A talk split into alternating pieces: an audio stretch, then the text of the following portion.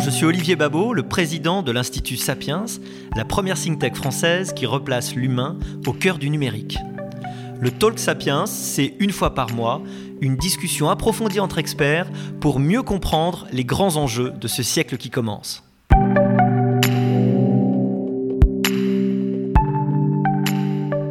Bonjour à toutes et à tous pour ce 13e numéro, ça ne portera pas malheur, rassurez-vous, de, cette, de ce podcast Talk Sapiens La Tribune.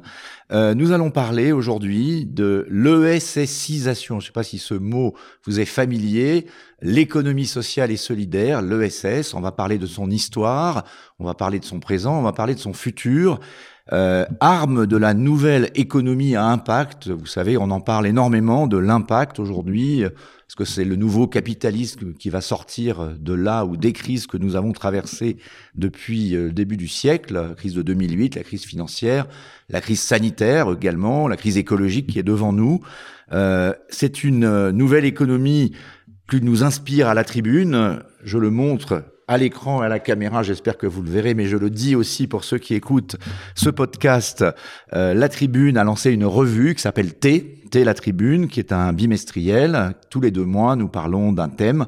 Et cette, euh, ce numéro de ce mois-ci, enfin de cette euh, période qui vient de sortir en kiosque, est consacré à l'engagement quand les territoires nous inspirent, nous avons une interview d'ailleurs de la ministre, on en parlera, de l'économie sociale et solidaire, Olivia Grégoire, qui nous parle de tous ces enjeux et son analyse, on en parlera, et ça nous va bien, nous, à la tribune. L'économie sociale et solidaire, et solidaire c'est tout sauf un truc de parisien. Alors, pour en parler, euh, sont présents autour de nous euh, trois experts qu'on a vraiment le plaisir de, recevoir, à commencer par euh, Stéphanie Goujon, qui est directrice générale de French Impact. Bonjour euh, Stéphanie. Bonjour. On vous nous expliquerait ce qu'est French Impact dans quelques instants. Jean-Baptiste Mougel, vous êtes le directeur de l'économie sociale et solidaire chez Aesio Mutuel. Bonjour à vous. Bonjour. Et Victor Andro, directeur des affaires publiques et du développement durable. C'est intéressant de voir qu'on rapproche aujourd'hui les deux. Euh, chez Stuart, on va dire le Deliveroo français, mais euh, Stuart. On y reviendra. On y reviendra, vous nous en parlerez. On parlera aussi des enjeux, effectivement, des emplois, des nouveaux emplois de cette nouvelle économie. Et est-ce que d'ailleurs vous faites partie de l'économie en impact? En tout cas, comment avoir de l'impact? Alors, euh, ce que je vous propose, peut-être en termes de déroulé, c'est peut-être de définir ensemble euh, à la fois l'histoire et euh, l'actualité de cette économie sociale et solidaire, et ensuite peut-être euh, de digresser. vous savez qu'on aime ça, se laisser finalement le débat avoir lieu de façon spontanée sur les enjeux de transformation que cette économie sociale et solidaire peut porter, notamment en France et notamment dans cette période très particulière qu'on traverse euh, avec la crise sanitaire, qui n'est pas qu'une crise sanitaire. Y reviendra. Euh, peut-être pour commencer, alors je, vais demander à Stéphanie Goujon de, nous donner euh, d'abord peut-être une présentation de qui vous êtes et ce que vous faites chez French Impact et quel est le lien que vous avez, vous, quel est le rapport que vous avez avec l'ESS oui, tout à fait. Donc French Impact euh, est né euh, d'une initiative gouvernementale et pour euh, simplifier, on va dire qu'on est l'équivalent de la French Tech pour l'économie sociale et solidaire, mais plus largement l'innovation sociale. Donc nous, on prône ce qu'on peut appeler une ESS sans rivage. Et très concrètement, ce qu'on fait, c'est qu'on identifie euh, des solutions qui existent dans nos territoires aux grands enjeux de notre temps, que ce soit le décrochage scolaire euh, ou le recyclage plastique. Euh, et ces solutions, on les fait grandir, on les accélère et on cherche à inspirer les politiques publiques et donc à créer des passerelles entre l'innovation sociale et environnementale et l'innovation publique. Donc le lien avec l'économie sociale et solidaire, c'est que cette économie qui est une économie de proximité, euh, elle c'était aussi une économie de solution et donc elle recèle de trésors et donc on va dire que c'est euh, notre principal champ d'action, mais on déborde euh, de sa définition statutaire euh, telle qu'elle a été enclenchée par la loi de, de, 2014. Nous on cherche à, irriguer en fait à ESSiser, hein, c'est le thème de, de cette table ronde, toute Merci. Alors c'est tout à fait imprononçable, ESSisé. En tout cas, c'est pas traductible, traduisible, pardon, en, anglais. C'est pour ça qu'on utilise ce mot de impact aujourd'hui, qui est très à la mode, mais on verra qu'il n'y a pas que de la mode. Alors peut-être Jean-Baptiste Mougel et, et, on en parlait un peu tout à l'heure. Donc euh, donnez-nous un peu une vision euh, historique, sans remonter non plus euh, à Jaurès, mais en tout cas, euh, si on prend sur, vous nous disiez, c'est un peu Rocard, le père de l'économie sociale et solidaire, et comment est-ce qu'on a pu rapprocher économie sociale, souvent opposée, et solidaire dans la, culture française et dans l'administration aujourd'hui, parce qu'il y a une administration de l'ESS.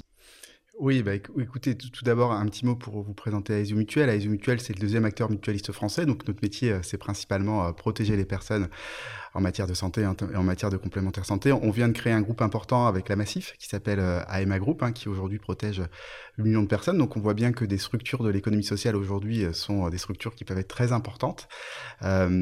pour revenir sur l'histoire, je pense qu'il y, a eu plusieurs périodes. D'abord, il y a eu l'émergence de nouveaux modèles d'engagement et d'entreprise. Euh, à la fin du 19e siècle avec euh, la création des associations, la création euh, des mutuelles, la création d'un certain nombre de coopératives, c'est-à-dire un certain nombre d'individus qui se sont mis ensemble pour faire du commun, pour créer des nouvelles solutions qui n'existaient pas auparavant. Mais à l'époque, on ne parlait pas effectivement d'économie sociale et solidaire. Effectivement, d'un point de vue institutionnel, le terme économie sociale a été euh, posé dans, dans, notre administration par Michel Rocard, qui avait euh, créé en premier lieu euh, une délégation interministérielle à l'économie sociale et, solidaire. Après, il y a eu des débats hein, sémantiques assez importants au sein du secteur, c'est-à-dire que l'économie sociale et, solidaire qui se pose d'abord sur, sur les statuts de l'entreprise, c'est-à-dire la non-lucrativité ou la lucrativité limitée, le fait d'avoir une personne, une voix dans la gouvernance, et un certain nombre d'autres principes qui existent, ben, un certain nombre d'acteurs se sont dit, nous, ce qui nous importe, c'est non pas euh, le statut, mais c'est euh, répondre à des nouveaux, nouvelles problématiques de la société. C'est pour ça qu'a que, qu'a été développée l'économie solidaire. C'est un nouveau terme hein, qui est apparu euh, au milieu des années 80, 90 pour répondre finalement aux dérives de la mondialisation. On a vu un certain nombre de nouvelles entreprises qui se sont créées, par exemple les entreprises d'insertion, par exemple le commerce équitable, par exemple les AMAP, etc. Et donc ils se sont réunis sur le terme économie solidaire. Et puis finalement les pouvoirs publics et puis les acteurs se sont dit, mais ça n'a quand même pas beaucoup de sens. Et donc, on va réunir ces deux familles qui sont l'économie sociale statutaire et l'économie des entreprises qui se fixent dans leur objet social euh, une mission, entre guillemets, de solidarité ou d'impact social sous le terme d'économie sociale et, solidaire. Et puis, c'est vrai que depuis euh, les années 2000, euh, on voit un boom et une reconnaissance de ce terme-là, y compris au niveau institutionnel, hein, puisqu'il y a eu une loi en 2014, la loi Hamon, mais on a eu un certain nombre de ministres, d'abord à l'économie, puis après à la transition écologique, puis de nouveau aujourd'hui avec Olivier Grégoire euh, à l'économie et on voit bien qu'il y a des opportunités pour ce secteur et que c'est euh, un secteur d'avenir justement à un moment où la société se cherche et fait face à un certain nombre de, révolutions ou de ruptures et que c'est à l'économie sociale d'y contribuer à son niveau pour apporter des nouvelles solutions, ce qui s'appelle l'innovation sociale. Alors peut-être avant de, parler des nouvelles innovations avec vous, euh, Victor, peut-être Stéphanie et Jean-Baptiste, pour poser encore le cadre, euh, que représente euh, aujourd'hui, on dit c'est à peu près 10% des emplois, ce monde divers mais en même temps un peu réunifié, en tout cas qu'on tente de réunifier, de l'économie sociale et solidaire? Stéphanie, oui, on dit 10% du PIB, 2,4 euh, millions de salariés, je crois que c'est 200 000 entreprises de, l'ESS à peu près. mais encore une fois, nous, le, on vise à, à déborder et c'est vrai qu'on touche aussi à ce qu'on appelle l'économie à impact. Et c'est quoi l'impact? Vous allez me dire, c'est un mot valise. Alors nous, on a notre définition, encore une définition de l'impact. L'impact, c'est la performance, c'est la triple performance. C'est la performance économique, sociale et environnementale. Parce que les, les trois vont ensemble, elles sont imbriquées. Et c'est totalement illusoire aujourd'hui, et on l'a vu avec la crise Covid, de penser qu'une économie peut fonctionner sans se soucier du capital humain et de penser qu'on peut développer du capital humain sans se soucier euh, du capital environnemental. Les trois sont imbriqués. Il y a d'ailleurs tout un combat qui est mené par Bercy aujourd'hui et par la France et au niveau européen sur les indicateurs extra-financiers. Il y a d'ailleurs tout un sujet sur la comptabilité euh, durable, la, comptabilité triple capital. Et nous, on est convaincus et on promeut la mesure d'impact que pour changer de modèle, il va falloir changer de mesure. Absolument, mais on va en reparler, ça, de la question des actes et des preuves, justement, mais peut-être euh, avec vous à nouveau, Jean-Baptiste, sur à la fois euh, quel est l'impact finalement de cette économie dans l'économie française, qu'est-ce qu'elle représente d'après vous? Parce que c'est vrai qu'on disait mot valise, on peut aller depuis les mutuelles, l'esprit mutualiste qui, qui, perdure, même s'il a sans doute euh, évolué, mais qui, qui, a quand même sa culture. Ça va jusqu'au monde associatif, et puis ça va aller, on va en parler, jusqu'à cette nouvelle économie des plateformes avec euh, des visions du travail aussi qui sont différentes. Euh, Qu'est-ce que vous, finalement, vous, vous la positionnez où? Est-ce qu'elle n'est pas un peu, j'allais dire, à souvent assise entre deux chaises, cette économie, tirée par le social tirée vers le solidaire ou tirée vers l'économie et la performance Non, ce qui est sûr, c'est qu'elle rentre pas dans des cases et que c'est difficile de la mesurer parce qu'elle rentre pas dans des cases. Je vous donne un exemple. L'économie sociale, c'est effectivement des entreprises avec des salariés qui ont une activité économique, euh, on va dire, classique, comme n'importe quelle entreprise, mais c'est aussi euh, du bénévolat qui représente un certain nombre de, valeurs qui n'est pas pris en compte dans le PIB. Donc finalement, on voit bien que ce que disait Stéphanie, c'est-à-dire que la mesure euh, de l'économie sociale est difficile parce que on essaye de lui plaquer des codes qui sont pas les siens. Alors ça, c'est le premier aspect. Après, c'est si, si, on veut mesurer économiquement avec les indicateurs actuels, on voit bien que c'est très hétérogène. Vous parlez de 10% de l'économie, c'est vrai, mais elle est très présent dans certains secteurs. Si vous prenez par exemple le secteur de la complémentaire santé, aujourd'hui c'est 50% du marché qui est détenu par les mutuelles, euh, on va dire. Donc c'est un vrai pouvoir économique. Un vrai pouvoir économique. Dans certains secteurs comme euh, le handicap, le médico-social, elle a des parts de marché qui sont très très importants. Et Inversement, dans un certain nombre d'autres secteurs, elle n'est pas présente. Et c'est pour ça qu'Aesio Mutuel a développé ce terme de SSisation. Ce terme de SSisation, ça veut dire quoi? Ça veut dire développer l'économie sociale et solidaire dans des secteurs où elle est peu ou pas présente. Pourquoi? Parce qu'on voit qu'une économie qui fonctionne bien, c'est une économie qui est plurielle, qui associe des acteurs publics, qui associe des acteurs privés lucratifs classiques, traditionnels, et qui associe aussi des acteurs non lucratifs. On voit bien que ça crée de la valeur. Je vous donne un exemple quand une entreprise comme Enercop, qui s'est positionnée sur la question de l'énergie durable, c'est quasiment les premiers, à la fois ils ont créé une offre qui répondait à un nouveau besoin des consommateurs, mais ils, ils, ont aussi participé à faire évoluer les acteurs qui étaient en place.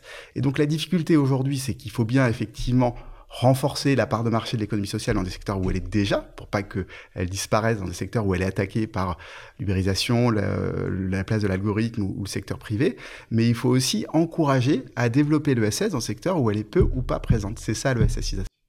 Absolument. Donc il y a une forme de dynamique. Alors Victor, peut-être pour vous donner la parole, puis on va échanger après tous les trois. Alors vous, vous êtes, euh, j'allais dire, quand même un, un jeune de l'ESS, euh, Stuart. C'est une entreprise récente. Alors peut-être vous présenter ce qu'est l'ESS. En tout cas, vous n'avez pas cette historique des mutuelles, c'est ça que vous voulez dire. Vous connaissez pas mal, euh, chers amis. Euh, en tout cas, vous êtes plus récent. Dans... Est-ce que vous vous reconnaissez partie prenante de, de cette ESSisation et euh, pour répondre à ce que disait Jean-Baptiste, ce qui est assez intéressant, c'est est-ce que c'est un marché de l'offre ou un marché de la demande? Est-ce que c'est la demande qui est le driver, c'est-à-dire les attentes, les besoins, ce que semblerait définir euh, effectivement cette nouvelle économie des plateformes, ou est-ce que c'est plutôt dirigé par une logique d'offre On va euh, finalement apporter un besoin qui n'est pas forcément rempli correctement et qui correspond à un besoin de la société? Alors déjà, moi, quand j'entends les interventions des experts qui sont, à mes, qui sont à mes côtés, ça me renvoie à la plus grande humilité parce que je suis, euh, on va dire, euh, petit nouveau dans le monde de l'ESS et en tout cas en, en, mouvement vers quelque chose. Euh, Stuart, simplement pour, pour le rappeler, c'est la plateforme de livraison locale pour les commerçants et les e-commerçants dans les villes. Donc en fait, ce qu'on va faire, c'est qu'on va connecter des commerçants qui ont besoin de livrer leurs clients avec des flottes de livreurs euh, qui transportent uniquement les marchandises de façon écologique. Donc ça, c'est vraiment la promesse de Stuart qui entend développer... Écologique, ça veut dire vélo ou électrique? Ça veut dire vélo ou électrique. Euh, donc c'est à, à, en majorité mode actif. Donc vélo et tout ce qui est propulsion à pédale, vélo cargo, remorque à assistance électrique pour vélo et un reliquat de vanne électrique également. Donc voilà, on a vraiment cette, cette, promesse de décarboner toutes les activités de livraison du dernier kilomètre dans les villes, euh, à la fois en proposant des modes de transport qui soient, qui soient propres, euh, et en même temps en proposant, des, en proposant une technologie d'optimisation des flux, euh, de sorte de, de, pour faire en sorte que tous les flux soient partagés entre les différents commerçants d'une ville. Donc voilà, ça, ça c'est Stuart. On est aujourd'hui une entreprise du groupe La Poste. Hein, on est, on est 100%, euh, 100% groupe La Poste aujourd'hui. Euh, et euh, donc Stuart a une mission environnementale de base qui est vraiment de, de, de, de faire diminuer les émissions de CO2 qui sont liées au transport de marchandises dans les villes. Euh, et s'intéresse de plus en plus, évidemment, à, à, la, à, donner, à donner, à avoir davantage d'impact, c'est-à-dire au-delà de l'aspect environnemental, à avoir un impact aussi en matière sociale et, particulièrement relativement aux, travailleurs qui vont chercher de l'activité sur la plateforme. Donc nous, en fait, je dirais qu'on est un embryon de l'innovation sociale. On a en tout cas un mandat qui nous est donné par le groupe La Poste de développer un modèle social qui soit responsable et qui soit pionnier au sein de l'économie euh, des plateformes. Je pourrais tout à fait y revenir. Euh, on est, euh, on est, on est aujourd'hui, aujourd'hui sur sur ce chemin à la convergence du coup entre impact environnemental et impact social. Et on vient d'ailleurs de rejoindre le mouvement Impact France qui va calculer et publier notre impact score tous les ans. Absolument, parce que quand on pense à vous, et c'est pour ça que je disais, est-ce que vous faites partie de ce monde C'est il y a un mot qui, il y a ESSisation, mais il y avait un autre mot qui a fait beaucoup de buzz dans les années précédentes, c'est l'ubérisation. Et c'est vrai qu'on pourrait penser, si on regarde euh, que l'économie des plateformes, dite de l'ubérisation, donc d'une partie d'Uber, mais qui s'est élargie, donc pour ça que je parlais de Deliveroo, mais on peut voir des différences. Euh, peut-être parce qu'elle est partie très vite, et aussi est, partie du, du, sentiment qu'un certain nombre de besoins n'étaient pas remplis et pouvaient l'être différemment. Elle a été disruptive, pour le dire autrement. Elle Elle s'est pas forcément préoccupée dès le départ de euh, son impact social. Et aujourd'hui, euh, alors en France, mais pas que en France, hein, même aux États-Unis, la question de savoir si c'est du salariat, du salariat déguisé, savoir quels sont en tout cas les droits sociaux et les devoirs des entreprises de l'économie des plateformes est quand même euh, un, sujet extrêmement important. Comment vous, alors forcément maintenant 100% la poste, donc euh, forcément exemplaire, n'est-ce pas euh, Comment est-ce que vous avez appréhendé ce sujet avec vos livreurs et, et, et, et quelles leçons finalement vous tirez de, de, ce, débat qui a eu lieu depuis quelques années et, quelles réponses éventuellement vous pouvez y apporter? Alors moi, j'estime qu'on n'est pas vraiment un acteur euh, qui, qui, dépend ou qui correspond à un phénomène d'ubérisation, dans le sens où on a vraiment une logique d'abord commerciale qui est totalement différente. Nous, on n'est pas une plateforme qui va être un agrégateur, comme le sont aujourd'hui effectivement Uber que vous citez, ou Deliveroo, qui vont finalement référencer des établissements en captant du coup leur clientèle euh, et les référencer sur leur plateforme de la manière qu'ils souhaitent. Euh, et du coup, euh, se, rémunérer par commission. Nous, on va être vraiment une solution partenaire des commerçants qui nous utilisent en marque blanche. Et en fait, ce qu'on va faire, c'est qu'on va leur proposer de les doter d'une solution qui leur permettra de rivaliser avec des géants du e-commerce, mais sur leur territoire. Le but, c'est vraiment de leur mettre entre les mains, en marque blanche, des solutions similaires. Et ensuite, euh, il y a l'aspect effectivement qui est, aujourd'hui dans, dans, le débat public des travailleurs. Alors très souvent, ça se polarise autour du recours à des auto-entrepreneurs, à des entrepreneurs individuels par les plateformes. Euh, ce qu'il faut savoir et ce qu'on ignore euh, très souvent, c'est que euh, chez Stuart, ce, recours, il n'est que partiel. on va effectivement travailler en partie avec des entrepreneurs individuels, mais pour la moitié du chiffre d'affaires réalisé sur la plateforme, les livreurs sont des livreurs salariés de sociétés partenaires.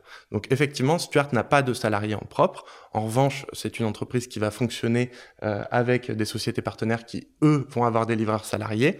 Et ça va dépendre effectivement du type de Donc là où on va avoir tendance davantage à travailler avec euh, des livreurs entrepreneurs individuels en direct, ça va être pour tous les flux rapides et notamment de la restauration. Puisqu'en face de nous, on a des acteurs euh, qui ne vont avoir recours qu'à ce type euh, qu'à ce type de statut. En revanche, euh, pour tous les flux qui peuvent être davantage consolidés, comme pour la livraison de courses alimentaires, pour la livraison de colis en tournée, etc. Stuart a beaucoup évolué ces dernières années.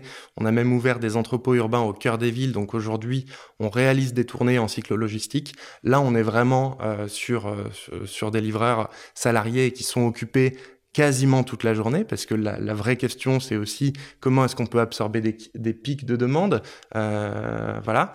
Euh, mais je, pense que derrière, la, enfin, que la question du statut, elle, elle aborde les choses d'une façon un peu incomplète, parce que aujourd'hui, euh, finalement, nous, on est agnostique du point de vue statut. En revanche, force est de constater qu'il y a un déficit de protection sociale aujourd'hui entre le statut d'indépendant au sens large et le statut de salarié. C'est-à-dire qu'à cotisation sociale identique, euh, la protection est beaucoup plus faible. Hein. Il y, a, y, a, quand même 7 points d'écart. Donc nous, on a beaucoup œuvré en parallèle depuis 4 ans avec les pouvoirs publics pour apporter des surcroîts de protection sociale euh, à ce statut d'indépendant. Est-ce que vous avez réussi à combler l'écart? On a réussi partiellement à combler l'écart, mais on n'est pas partiellement. ça mais, veut dire combien mais on n'est pas au résultat escompté. Partiellement, ça veut dire que en fait, c'est un travail à la fois des plateformes et des pouvoirs publics. Donc les, les, plateformes aujourd'hui, euh, nous on était la première plateforme du marché en France à financer à 100% une garantie santé prévoyance, donc à couvrir les livreurs dans le cadre euh, d'accidents du travail euh, ou, de, ou de maladies professionnelles. Toutes les plateformes ont suivi et d'ailleurs la LOM maintenant l'impose à l'ensemble des plateformes euh, qui ont une responsabilité sociale puisqu'elle fixe les prix. Euh, de la même manière, en fait, les deux grands pôles, c'est la garantie santé prévoyance, l'autre, c'est la contribution pour la formation. Euh, nous, on était euh, de la même manière la première plateforme parce que on cible aussi des personnes qui sont éloignées de l'emploi, à proposer en fait euh, des, des, solutions de formation euh, gratuites et on se base notamment sur l'alternance et l'apprentissage. Donc aujourd'hui chez Stuart, vous avez plusieurs centaines de coursiers chaque année qui vont euh, pouvoir reprendre une formation, soit avec Formapost, qui est le centre de formation des apprentis du groupe La Poste. donc vous avez aujourd'hui des dizaines de coursiers qui se forment à des emplois dits durables au sein du groupe donc des emplois de facteurs ou de conseillers bancaires à la banque postale.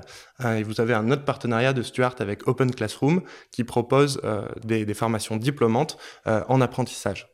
Peut-être, euh, oui, je, je, vous lever la main, mais j'allais vous donner la parole, Jean-Baptiste, Jean sur voilà, est-ce que l'exemple qu'on vient de voir là, c'est la démonstration de l'ESSisation, c'est-à-dire qu'on peut remplacer, on peut corriger ou on peut, comment dirais-je, peut soigner l'ubérisation par le SSisation progressive. Est-ce que cet exemple, alors évidemment, euh, qui n'est pas forcément suivi de la même façon par toutes les plateformes, même si euh, judiciairement, on le voit, y compris aux États-Unis, la requalification comme des salariés normaux euh, des travailleurs des plateformes est en train de se passer.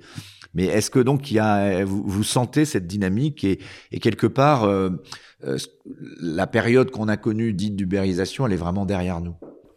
Alors, euh, bon, d'une part, euh, on, on remet pas totalement en cause l'ubérisation. L'ubérisation, ça a apporté euh, un esprit d'innovation qui a permis de renforcer euh, la qualité sur un certain nombre de sujets. Oui, mais certains ont parlé d'esclavagisation, quand même, non, pour mais le dire. Au-delà de la notion des, des, des, des totems hein, que sont euh, que sont ou du totem qui est Uber, je pense que l'ubérisation, elle a un volet qui est la volet innovation, et on a besoin d'innovation hein, aujourd'hui. mais la question, c'est est-ce que l'innovation fait du progrès ou pas du progrès?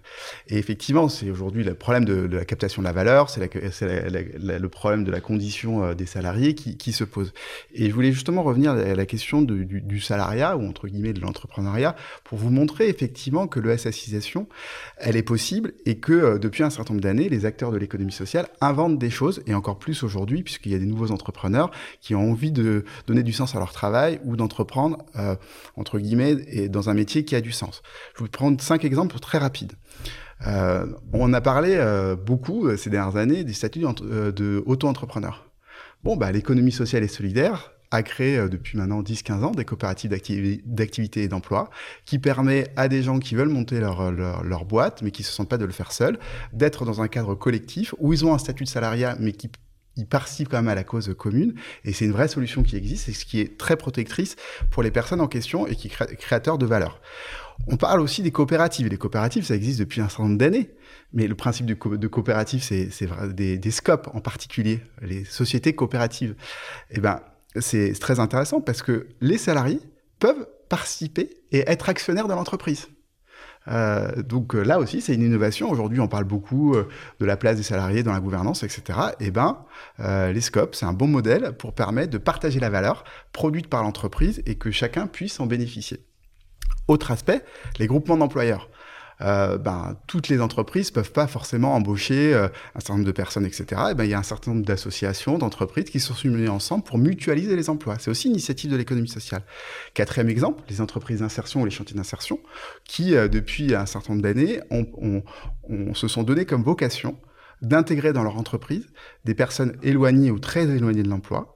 Ils sont d'ailleurs aidés de manière modique, mais ils sont aidés par l'État, ils ont un conventionnement avec l'État pour les réinsérer dans le marché du travail. Et c'est des contrats qui sont courts, hein, de 2-3 ans maximum, et qui ont pour objectif, ben, finalement, de remettre le pied à l'étrier. Et enfin, dernier exemple, qui est plus récent, puisqu'il y a eu une loi récemment, territoire zéro chômeur, là aussi pour des personnes qui sont éloignées de l'emploi, qui permet de les indemniser, etc., et par l'activité. Et donc tout ça, c'est des innovations qu'on aimerait voir se développer partout en France et partout dans le monde parce que je pense qu'un certain nombre d'entre nous pensent que souvent notre société et notre économie euh, finalement tournent à l'envers.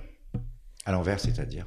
Bah, c'est-à-dire que voilà, quand à un moment donné, euh, euh, des salariés euh, sont pas vraiment salariés, mais qui sont complètement dépendants dans les plateformes, euh, qui s'ils ont un accident, ils ont qu'une protection, etc. Ils sont d'accord, on a bien compris. Voilà, donc c'est là, c'est bien l'ubérisation. C'est ça, c'est bien l'ubérisation, c'est les mauvais côtés. Et donc on pense effectivement qu'il y a eu le temps de l'ubérisation, mais qu'il est à la fois possible et nécessaire de venir autant le SSisation. Voilà, Au ça, contraire, le SSisation intègre l'innovation. Et puis juste un, un, dernier petit point, on a une opportunité qui est formidable. Euh, euh, même si c'est, on est dans une situation euh, dramatique avec la crise sanitaire et économique, on a quand même un plan de relance sur 100 milliards d'euros. J'allais venir. Ce plan de relance, il a pour vocation à préparer à l'économie 2030. Qu'est-ce qu'on fait? On reste comme ça?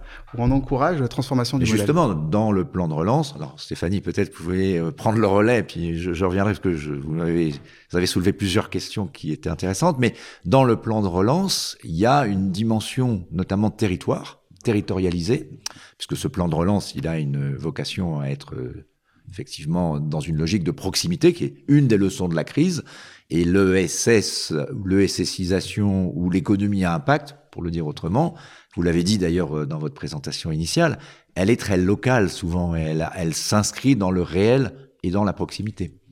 Tout à fait. En ça, l'exemple de, de, Stuart est, euh, très significatif, hein, parce qu'on voit bien effectivement qu'il y a un profond euh, ancrage, local. Il y a aussi une question sur laquelle je vais répondre hein, sur le plan de, relance. Je voudrais rebondir par rapport à ce qu'a dit Jean-Baptiste. C'est comment faire sauter ce plafond de verre? Parce que vous voyez, les solutions, elles existent. ce dont Jean-Baptiste parle, c'est de la performance. C'est pas qu'une question de générosité ou d'humanité. On parle d'efficacité. Euh, et du coup, comment faire sauter ce plafond de verre? Euh, Nous, on pense que l'innovation sociale et environnementale, puisque les deux sont liés, et l'économie sociale et solidaire, elle manque de lisibilité, elle manque de visibilité et elle manque de financement.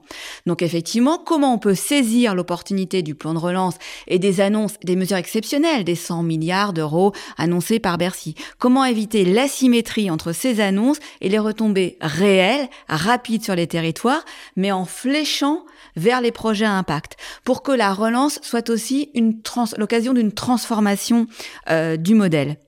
Donc, ce qu'il faut euh, entendre dans le, dans, le, dans le plan de relance, c'est qu'il a trois piliers, la compétitivité, la cohésion et l'écologie. Euh, on peut peut-être se dire que l'écologie devrait être en transversale et qu'il fallait peut-être pas mettre ces trois piliers, mais en tout cas, on est content qu'il y ait des, des fonds, des fonds à flécher.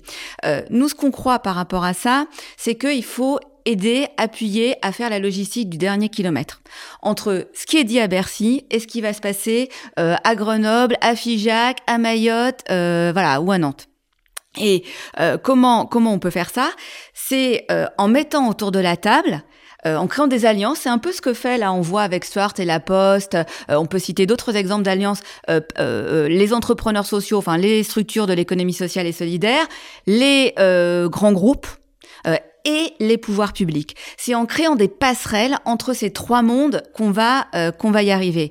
Nous, il y a une initiative qu'on mène euh, en euh, région Provence-Alpes-Côte d'Azur avec la Chambre régionale de l'économie sociale et solidaire, avec le soutien du groupe AESIO, avec tous les acteurs locaux, tout l'écosystème local en fait, l'agence de développement économique, les business angels, France Active, la Banque des territoires. Je vais sûrement en oublier, mais donc on a mis ensemble une, on a monté une, ce qu'on appelle une task force, hein, pardon encore pour l'anglicisme, pour justement faire en sorte que ces mesures du plan de relance, les porteurs de projets puissent se l'approprier. Parce que c'est loin pour eux, c'est Paris, c'est, c'est, quoi ce truc, c'est compliqué, est-ce qu'on est éligible? Comment on fait, passez-moi l'expression, mais pour faire la tuyauterie la logistique du dernier kilomètre. Il faut être très concret, il faut connaître les projets, euh, et il faut aussi connaître euh, le monde des décideurs publics pour que tout ça fonctionne. C'est euh, c'est pas bisounours, c'est la coopération. C'était un peu ma question. Alors, vous pouvez y répondre tous les trois.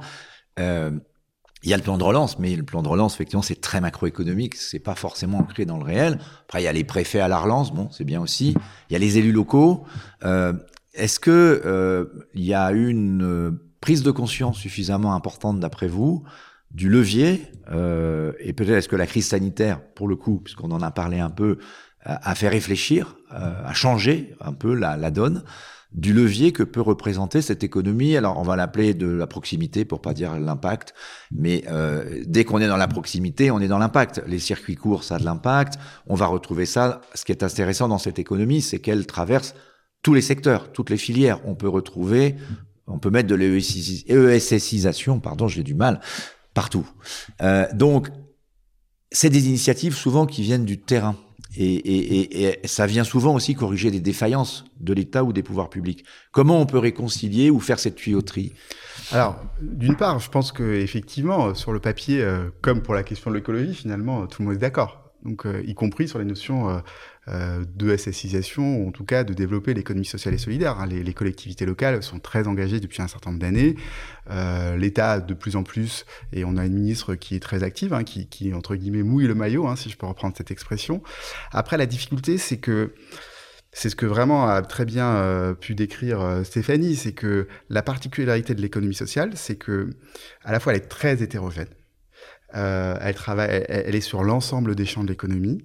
C'est très local et que pour avoir un bon accompagnement, il faut être au plus près des, territoires et faire la dentelle. Et dans un État qui est finalement encore assez centralisé, euh, avec des politiques publiques qui sont euh, finalement ex extrêmement cadrées, on perd euh, finalement la fertilisation des territoires et on a du mal à mettre de l'engrais sur euh, l'ensemble des initiatives euh, qui se multiplient sur les territoires. Donc finalement, c'est aussi un problème de, est-ce que les politiques publiques euh, comprennent la diversité de l'économie sociale et est-ce qu'ils sont en capacité finalement de s'adapter à cette valeur? Stéphanie Oui, pardon, euh... je voulais juste rebondir parce que euh, c'est très important ce que tu viens de dire, c'est sur l'ouverture, la transformation de la culture euh, de, de, de, de, la fonction publique. Comment on fait pour passer d'une culture de la norme à une culture de l'action? Et moi, je voudrais quand même revenir à quelque chose qui me semble assez fondamental si ça marche, si ça fonctionne, pardon, suite au discours du président de la République du 8 avril dernier, hein, sur toute la transformation enfin, de l'action publique, aussi menée par la ministre Amélie de Montchalin. Nous, on est très actifs sur ces sujets et on on, promeut en fait justement euh, euh, l'ouverture euh, des hauts fonctionnaires et des fonctionnaires territoriaux, puisqu'on est en partenariat avec un certain nombre d'associations de fonctionnaires, vers les entreprises de l'économie sociale et Donc solidaire. Il faut apprendre le SS à l'ENA, c'est ça? Exact. Alors ça, ça s'appellera plus l'ENA, mais c'est exactement ça. C'est comment on a beaucoup parlé de diversité sociale et territoriale, et c'est très important pour la fonction publique. Il y a aussi une question de diversité opérationnelle et comment on peut aussi faire venir des praticiens, des acteurs de terrain, c'est ce qu'on appelle le troisième concours, pour qu'il y ait aussi cette diversité-là et qu'on puisse passer à cette culture de l'action, parce qu'on est quand même encore beaucoup trop engorgé par, euh, par les normes. Victor Andro, peut-être sur tout ce qu'on vient de se dire et cette dimension de la proximité qui Alors, est euh, votre expérience particulière. Oui, pour le coup, il y, a y, a un certain nombre de points effectivement sur, sur lesquels je peux réagir. Déjà, quand on pense euh, quand on pense plateforme qui intervient dans le champ dans lequel euh, Stuart intervient, euh, très souvent on va associer ça à de l'ubérisation en général et donc à de la standardisation des territoires. Euh, et, là, et, moi, ce qui m'intéresse vraiment, au contraire, c'est de, à chaque fois, dans tous les territoires où on ouvre le service, aujourd'hui on est dans 60 villes en France, euh, de travailler en collaboration avec les acteurs locaux et vraiment de nous insérer dans la stratégie locale et dans la stratégie de développement local, euh, que ce soit du commerce, que ce soit des plans de, logistique urbaine. Donc effectivement, cette présence locale dans le tissu, à la fois d'un point de vue économique, mais aussi d'un point de vue social, est extrêmement, euh, extrêmement importante. Dans, quand on va ouvrir notre service dans des villes comme Dunkerque, euh, de la même manière, euh, enfin nous on s'est rapproché de la mission locale pour proposer des, opportunités à des jeunes qui n'en avaient pas de rejoindre la plateforme et ensuite effectivement de, de, de se former, de, se former. Donc il y a vraiment quelque chose qui se dessine entre des acteurs qui ont vraiment une présence nationale ou internationale, mais qui doivent arriver sur les territoires euh, sans volonté de les standardiser, comme trop d'acteurs le font aujourd'hui, mais au contraire de vraiment s'insérer dans comment est-ce que je peux vous aider à dynamiser votre centre-ville dans vos problématiques euh, de développement local et comment on a parlé tout à l'heure des coopératives. Alors moi je veux pas trop spoiler, mais on est en train chez Stuart de se rapprocher des coopératives en disant on est une solution technologique qui mutualise des flux, qui travaille déjà avec un certain nombre de donneurs d'ordre. Euh, eh bien faisons un partenariat et vous pouvez opérer un certain nombre de nos flux. C'est intéressant cette démarche parce que bon, si on encore une fois je résume, hein, je ne suis que journaliste, mais si on regarde la crise sanitaire, il y a eu deux phases. Hein, il y a eu une phase très solidaire. On applaudissait, notamment les gens en première ligne. Euh, C'était le premier confinement. Puis il y a eu une phase, on a l'impression, beaucoup plus de délitement. peut-être de les gens se sont repliés sur eux-mêmes, euh, mais en même temps de prise de conscience. Euh, on a beaucoup parlé du village, de la ville du quart d'heure, de la de la problématique effectivement euh, finalement de moi et mon quartier, que ce soit dans la ville. Euh, ou la relation entre les métropoles et les villes moyennes. On voit d'ailleurs des gens qui fuient certaines métropoles euh, considérées comme trop grandes aujourd'hui ou ayant euh, c'est sûr quand, quand tout est fermé, quand les bars sont fermés, c'est moins sympa.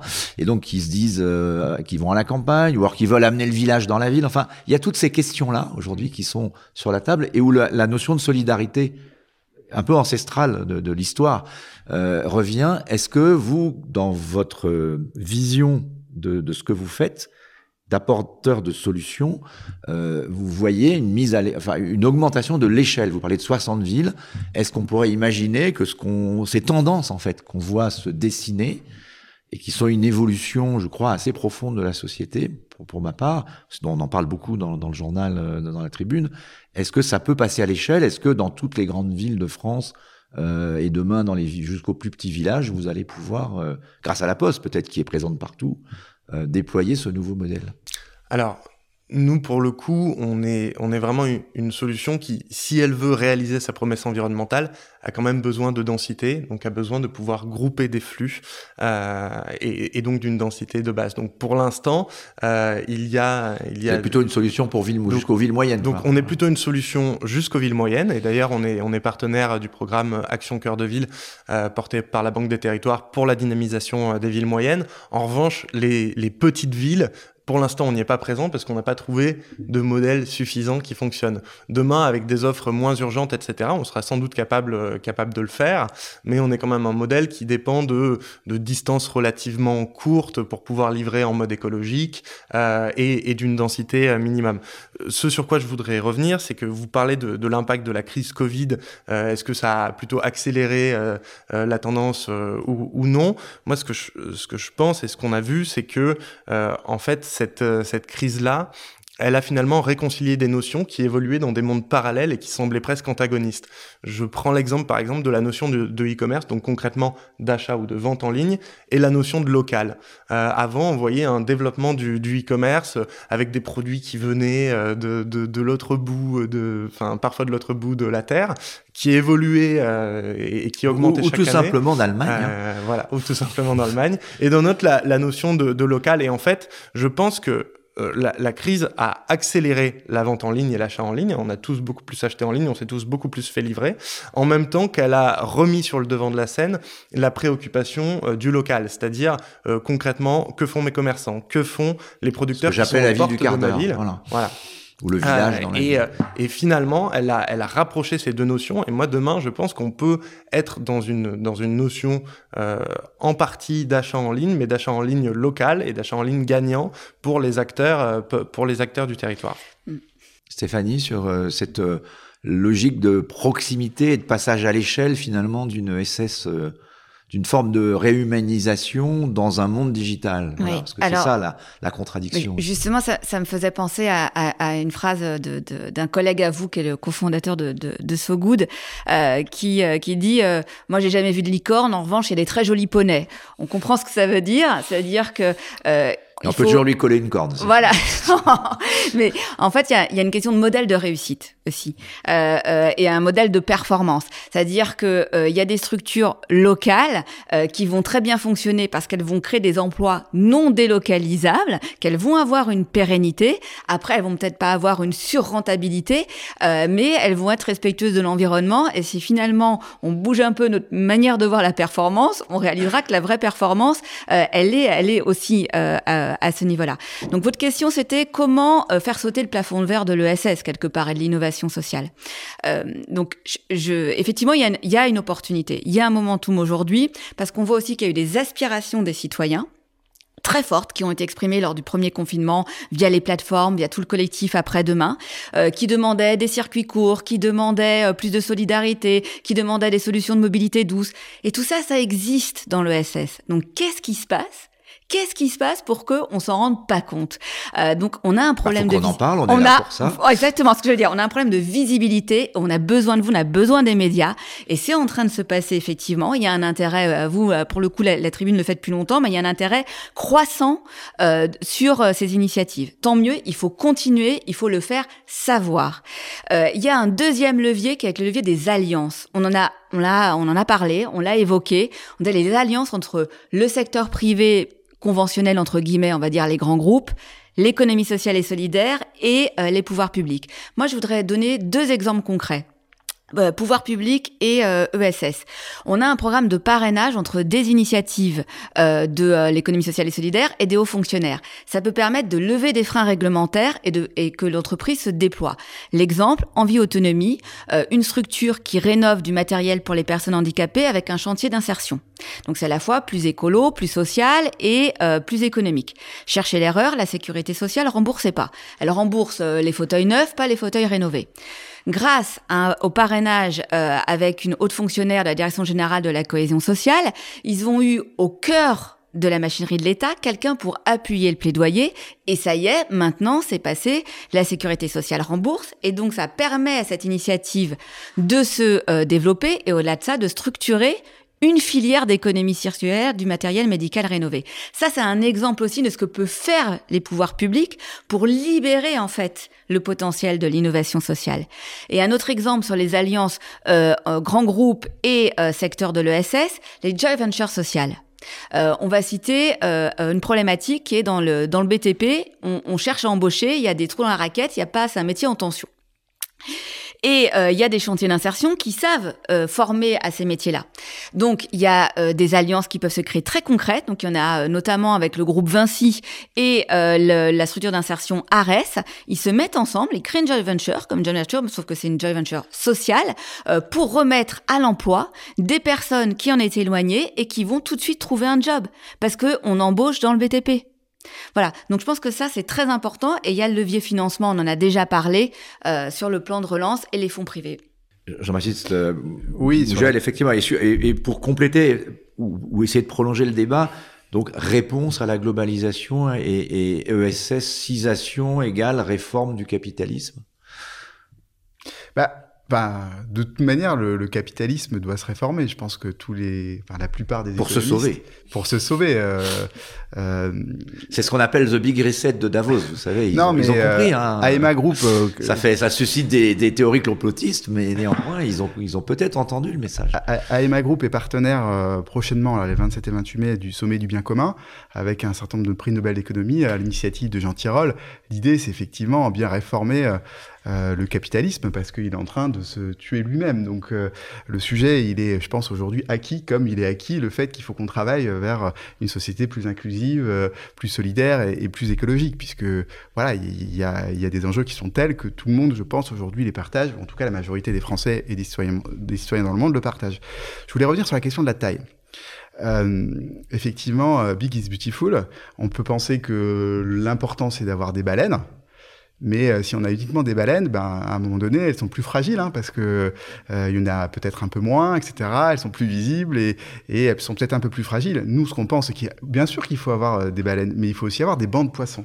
Un poisson seul, il est faible, mais un, banc de poissons est beaucoup plus agile. Si on reprend euh, l'histoire économique et en tout cas la conjoncture économique de ces dernières années, alors aujourd'hui tout le monde souffre hein, en termes d'activité économique et, d'emploi et, aussi les structures de l'économie sociale et solidaire parce que c'est des métiers qui sont souvent en proximité dans les territoires avec de l'activité euh, entre guillemets humaine et forcément le, confinement ne permet pas à, ce que les structures de l'économie sociale, euh, en tout cas une partie d'entre elles, se, se développent correctement. Mais si on prend la crise des subprimes, le seul secteur qui a continué à se développer, euh, c'est le secteur de l'économie sociale et solidaire. hein. Donc on voit bien finalement, encore une fois, quand je, je disais qu'il fallait une économie plurielle, euh, c'est aussi là qu'on voit ces externalités.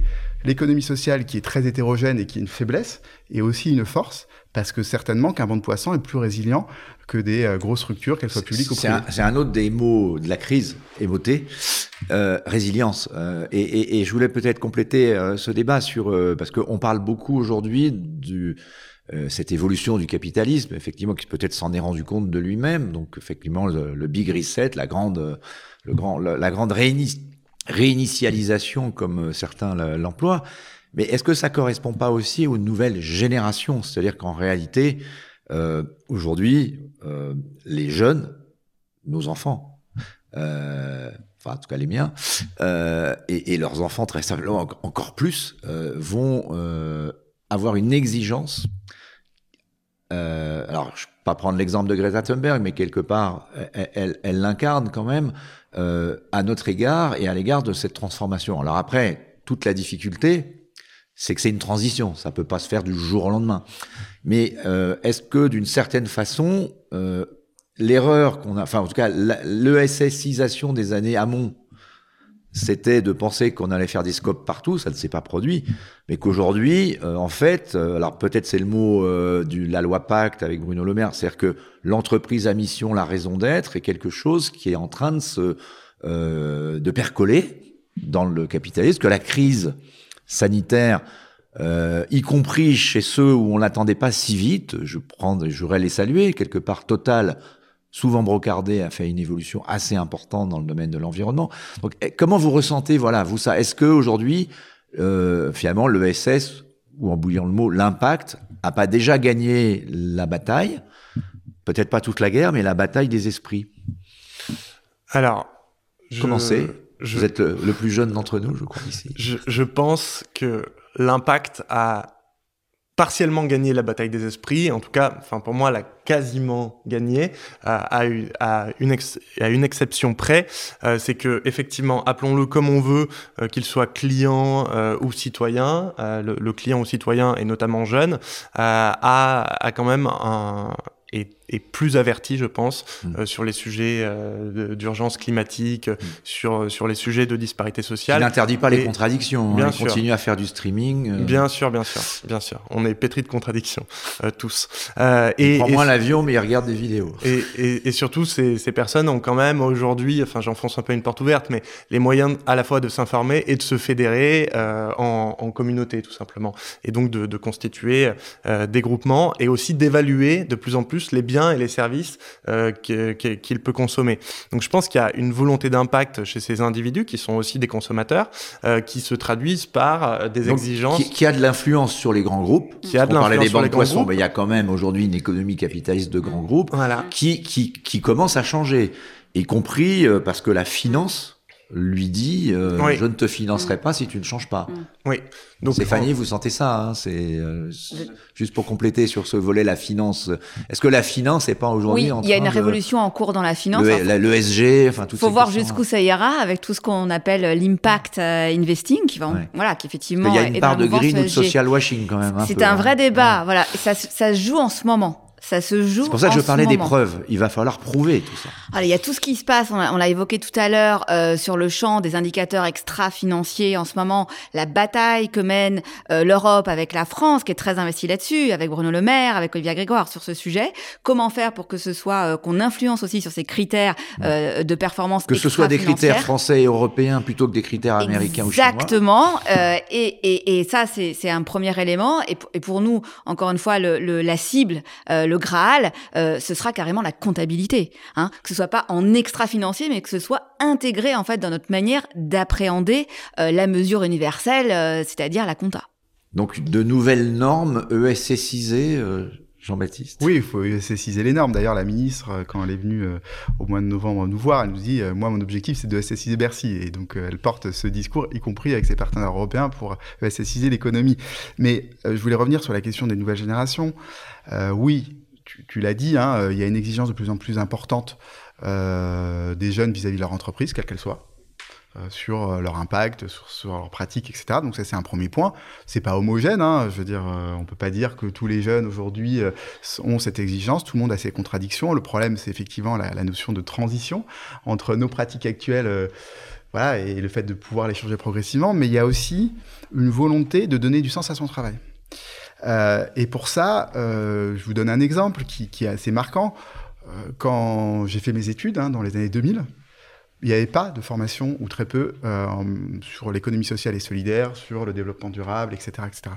Aujourd'hui, toutes les grandes écoles, toutes les universités ont des formations spécifiques sur l'économie sociale et solidaire, y compris les plus grandes écoles françaises. Et c'est des formations qui sont extrêmement demandées. Et donc ça, c'est vraiment réjouissant parce que ça, voilà, on voit bien que le terreau de l'économie de demain, euh, les valeurs qui sont dégagées par, euh, par cette envie de donner du sens à son travail, euh, on Donc, y est bataille des esprits, bataille de l'éducation, elle est en passe d'être remportée. Oui, et puis grâce aux nouvelles générations. On, le voit aussi, hein, c'est sur le nombre, enfin au-delà de l'économie sociale, une volonté d'une de, de, de, grande partie de la jeunesse de vouloir créer sa boîte et de plus en plus de créer des boîtes sociales. Et donc ça, c'est vraiment un champ d'avenir et on peut se dire que dans quelques années, bah, c'est finalement euh, ce qu'on voit aujourd'hui va donner ses fruits avec euh, des nouvelles solutions, des nouvelles entreprises et une nouvelle économie. Alors finalement, les freins, les freins, c'est qui? C'est les boomers, c'est nous? Enfin, moi, je suis juste à la frontière. Il y, a, y a ce débat un peu décroissant qu'on a essayé, je crois, d'éviter. C'est-à-dire que il peut y avoir une croissance et verte et euh, sociale et solidaire, vous l'avez démontré. C'est pas forcément antinomique de l'emploi ou de la réussite. Après, ça peut être un autre modèle, mais il y a quand même ce débat un peu euh, peut-être de conflit en disant, euh, en fait, ça va être aux enfants d'éduquer les parents, quoi, mm. quelque part, dans cette dans ce nouveau monde dans lequel on rentre. C'est ça que vous ressentez Alors, euh, déjà, sur, sur ce que tu as dit tout à l'heure, sur euh, l'importance de la notion d'ESS et de donner plus de sens à son travail chez les étudiants de grandes écoles, euh, moi, je prends l'exemple de, de l'ESSEC. Je suis intervenant aujourd'hui dans un cours de la chaire économie sociale et solidaire, c'est la chaire la plus demandée de l'ESSEC aujourd'hui. Donc c'est, il y a vraiment eu un changement entre le moment où j'ai été diplômé de cette école euh, il y a quelques années et maintenant, qui est vraiment impressionnant. Et sur euh, sur le sur l'écart en fait, est-ce que c'est un écart générationnel? Et ou est-ce que c'est un écart de territoire? Parce que ce que je pense, c'est qu'on va se polariser euh, très souvent sur l'écart générationnel en se disant, bon, les jeunes ont plus conscience de, de ces aspects-là, etc. Ils vont finalement pousser euh, leurs parents vers une prise de conscience, en tout cas l'opposition entre ces deux mondes. Je pense qu'il y a aussi quelque chose qui est trop souvent ignoré, c'est euh, l'écart des préoccupations sur les territoires et comment est-ce qu'on arrive à faire en sorte que ce, ce mouvement de volonté d'impact de la part des entreprises ne soit pas l'apanage des, des zones qui réussissent? Qui réussissaient hier dans la mondialisation et qui réussiront demain, et finalement que les territoires abandonnés, qui cumulent les désastres économiques, euh, culturels, etc., euh, ne soient pas en proie, comme c'est largement le cas aujourd'hui, au choix entre soit je continue dans les habitudes du monde d'avant tout en ayant conscience que c'est quelque chose qui est en train de péricliter. Du coup, ça me fait peur euh, et ça ravive aussi des, des basses passions. Enfin, moi, je, je viens d'une région qui, qui, qui, subit tous ces éléments-là. J'ai des personnes jusque dans ma famille qui, qui peuvent être dans cette logique. Euh, soit, bah, finalement, si je veux me diriger vers quelque chose d'alternatif, la seule offre, elle est euh, elle est, on va dire, euh, elle est le champ de, uniquement de structures associatives et ou politisées dans lesquelles je me reconnais pas vraiment. En fait, du coup, la question, c'est vraiment comment est-ce qu'on embarque, cet impact, cette ESSisation euh, sur tous les territoires pour que ce soit pas, encore une fois, uniquement les territoires qui réussissent, qui disent ça et qui veuillent l'imposer partout, quoi. Stéphanie? Oui, moi j'ai peut-être trois éléments euh, en complément. Un, faut quand même pas sous-estimer la résistance au changement. Hein, faut pas penser que comme ça, euh, voilà, on est dans une période de transition. Vous l'avez dit, oui, il y a de plus en plus de formations, euh, il y a un engouement de des jeunes et deuxième élément, des moins jeunes. Euh, moi, je vois énormément de personnes euh, qui ont 30, 40, 50 ans, euh, qui ont envie euh, de s'engager vers l'économie à impact. Il faut arrêter d'opposer les générations. C'est un vrai combat. et je, je, pense que... Il faudra dire ça à Julien Bayou, alors. ouais. voilà. Alors surtout qu'en plus, Dieu sait qu'il y a eu des générations de boomers sur l'écologie, des grandes figures. donc arrêtons ça, arrêtons ça. C'est mortel pour notre pays. On a besoin de cohésion et de faire ensemble. Euh, et, euh, et je pense que effectivement, il y a la dimension territoriale, elle est, elle est très très juste, euh, comme comme tu le soulignais, et que c'est encore une fois de de construire ces passerelles entre des univers différents, mais aussi entre des territoires. Et moi, je crois beaucoup à ce qu'on doit faire avec la fonction publique, avec l'administration. Ça aussi, ça va emmener un vent nouveau. Et il faut pas louper ce passage-là. Jean-Baptiste, la présidentielle 2022 doit se jouer sur l'économie à impact et solidaire. Ah bah, en tout cas, ce sera, je pense, un des thèmes parce que je veux dire. Bah, est-ce que c'est si sûr? Pour l'instant, c'est la sécurité et c'est le, c'est plutôt la déprime. Donc, euh, est-ce que c'est une réponse? En tout cas. en tout cas, le, pire n'est jamais certain. Voilà. Est-ce que ça peut apporter euh, ce vent nouveau, un vent d'air frais ou en tout cas des solutions à, un risque de finalement d'une présidentielle qui se cantonnerait à parler des problèmes, Dieu sait qu'il y en a, et d'essayer d'offrir finalement ce, à ce volontarisme un peu optimiste qui, qui nous manque un peu.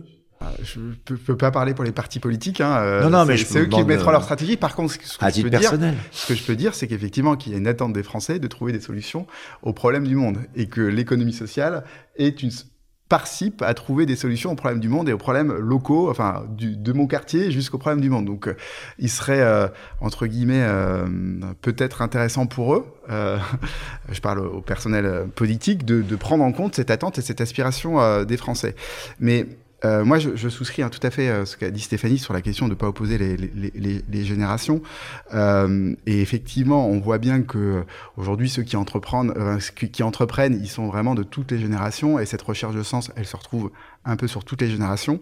Euh, cependant, ce qui est intéressant dans les nouvelles générations, c'est qu'il y a cette conscience qui est beaucoup plus forte que finalement c'est aussi à eux de construire l'économie de demain, donc il faut certainement plus écouter que voilà, puisque c'est eux qui subiront un certain nombre de conséquences et c'est aussi à eux de prendre leur destin en main, mais que c'est aussi dans l'intérêt des générations euh, plus âgées euh, de trouver, euh, de, donner confiance à la jeunesse qui est en capacité d'apporter des nouvelles solutions parce que certainement plus connectées avec, avec des nouveaux besoins et que c'est source de performance pour notre société.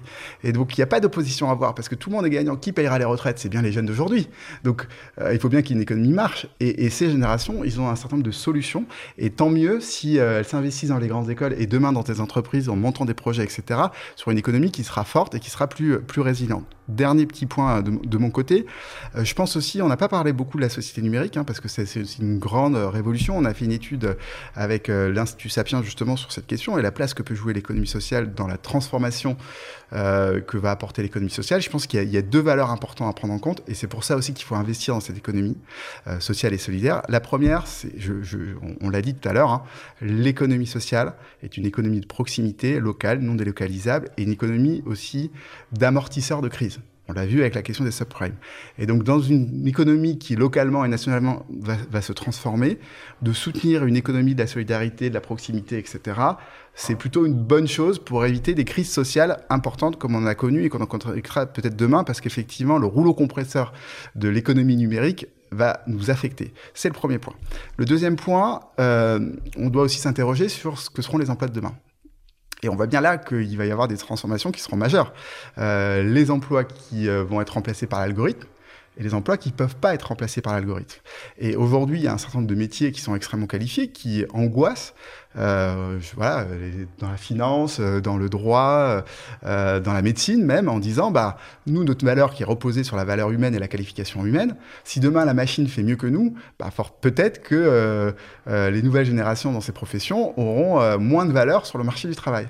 Inversement, ce qui n'est pas remplaçable, c'est l'humain, c'est les valeurs du care, l'empathie, et cette ressource, entre guillemets, cette expertise, elle est beaucoup dans l'économie sociale et solidaire. Et donc, il est fort probable que cette valeur, entre guillemets, humaine qui est portée par l'économie sociale soit une valeur qui soit plus chère dans l'économie euh, de demain. Si on prend, vous avez cité les questions de première ligne, on voit bien qu'il nous manquait d'infirmières et que les infirmières ont joué un rôle indispensable euh, et que d'ailleurs leurs salaires ont été euh, augmentés et c'est une très bonne chose. Donc euh, prendre en compte les perspectives de l'évolution euh, de la société numérique, c'est aussi se dire il faut peut-être investir dans l'économie sociale au moins pour ces deux raisons. Absolument. Vous parlez des métiers de demain, on pourrait dire, hein, on va conclure, mais à Stuart, un des métiers qui explose en ce moment, c'est réparateur de vélos par ouais, exemple. Tout à on fait. parle pas beaucoup, mais qui aurait imaginé ça il y a 10 ans pas forcément. Il y, a, il y a tout un écosystème qui s'est développé effectivement avec l'essor du vélo, euh, de, de, réparation de vélo, mais toujours. Et d'ailleurs, pour faire un pont sur la réparation, euh, il y a un élément qu'on n'a pas abordé, c'est euh, l'économie circulaire, circulaire euh, qui est pour le coup une réponse assez concrète à la fin du, du système. Euh, j'extrais des ressources, je consomme, je jette, mais qui a de nombreuses vertus et qui a de nombreuses vertus sur le, sur l'aspect de l'emploi aussi, en développant, euh, en développant de plus en plus Mais des expertises de réparation. Énormément de startups se sont développées dans la réparation, dans Ouais. le fait qu'aujourd'hui on jette beaucoup trop. Alors c'est pas forcément bon pour certaines, certains pans de l'économie, mais ça transforme aussi, puis ça crée des emplois de proximité. Alors on va donner le dernier mot à, à, à Stéphanie sur, un- sur un mot, c'est euh, euh, est-ce qu'il faut remplacer donc pour les années 2020 le mot Startup Nation par ESS ou Impact Nation pour le, le Macron de 2022 Peut- ou, son successeur en tout cas. Peut-être, euh, peut-être, mais il faudra pas s'arrêter à la communication. Et moi, j'aimerais que ce qu'on retienne, c'est qu'avoir un modèle euh, économique à la fois plus soucieux de l'humain et de l'environnement, c'est pas une question de générosité, c'est une question d'efficacité. Eh ben, on terminera ce podcast euh, formidable, très engagé et passionnant là-dessus. Et on vous donne rendez-vous pour euh, très bientôt. Et je précise pour ceux qui nous écoutent que la Tribune et l'Institut Sapiens travailleront euh, ensemble à tous les grands débats de la présidentielle. On a vu que celui-ci euh, en est un. Merci à tous de nous avoir écoutés. Merci à nos trois invités. Merci à vous. Merci.